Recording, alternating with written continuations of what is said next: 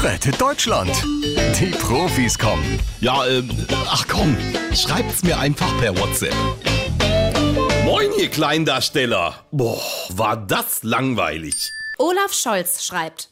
Wie bitte? Nach zehn Minuten wusste ich schon, wie es ausgeht. Armin Laschet schreibt. Aber Angela, ich habe doch auf Angriffsmodus umgeschaltet. Ich war frech und provokant.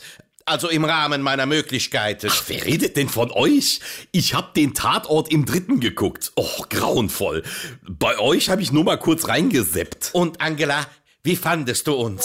Naja, was mir sofort aufgefallen ist, Armin und Olaf. Blauer Anzug, weißes Hemd und rote Krawatte. T, Euer Ernst? Hat euch Mutti gestern komplett die gleichen Klamotten rausgelegt? Oder habt ihr auf dem Weg ins Studio noch schnell die Fahrkarten in der Bahn kontrolliert?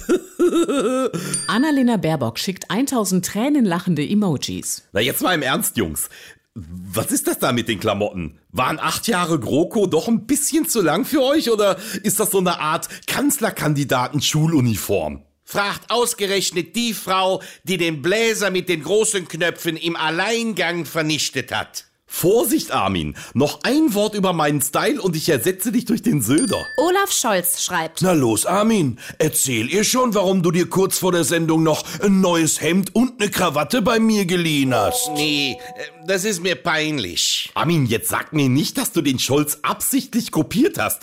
Du, ich hab den Söder schon auf Kurzwahl. Nein, ach Mensch, die hatten doch da so eine Currywurstbude hinter den Kulissen. Und ich konnte einfach nicht bis nach der Sendung warten. Naja, der Rest ist Murphys Gesetz. Ach, Armin, ey. Eis essen kann er nicht, Currywurst essen kann er nicht. Ich darf einfach nicht so viel erwarten.